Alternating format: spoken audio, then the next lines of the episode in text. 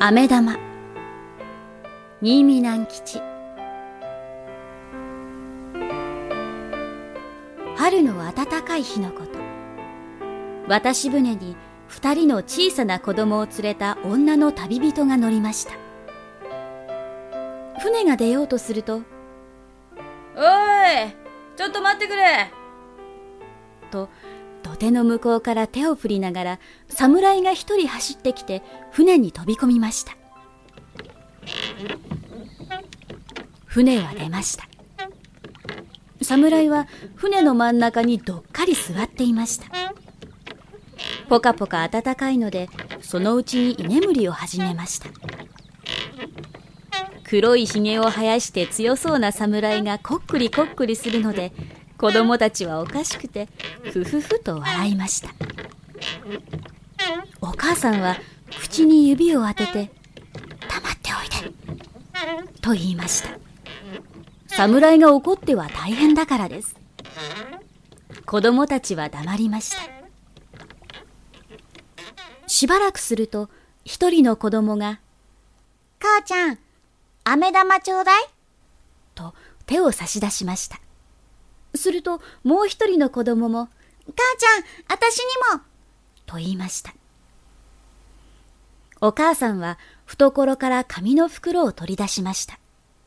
ところが飴玉はもう一つしかありませんでした。あたしにちょうだい。あたしにちょうだい。二人の子供は両方からせがみました。飴玉は一つしかないのでお母さんは困ってしまいましたいい子たちだから待っておいで。向こうへ着いたら買ってあげるからね。と言って聞かせても、子供たちは、ちょうだいよ、ちょうだいよ、とダダをこねました。居眠りをしていたはずの侍は、ぱっちり目を開けて、子供たちがせがむのを見ていました。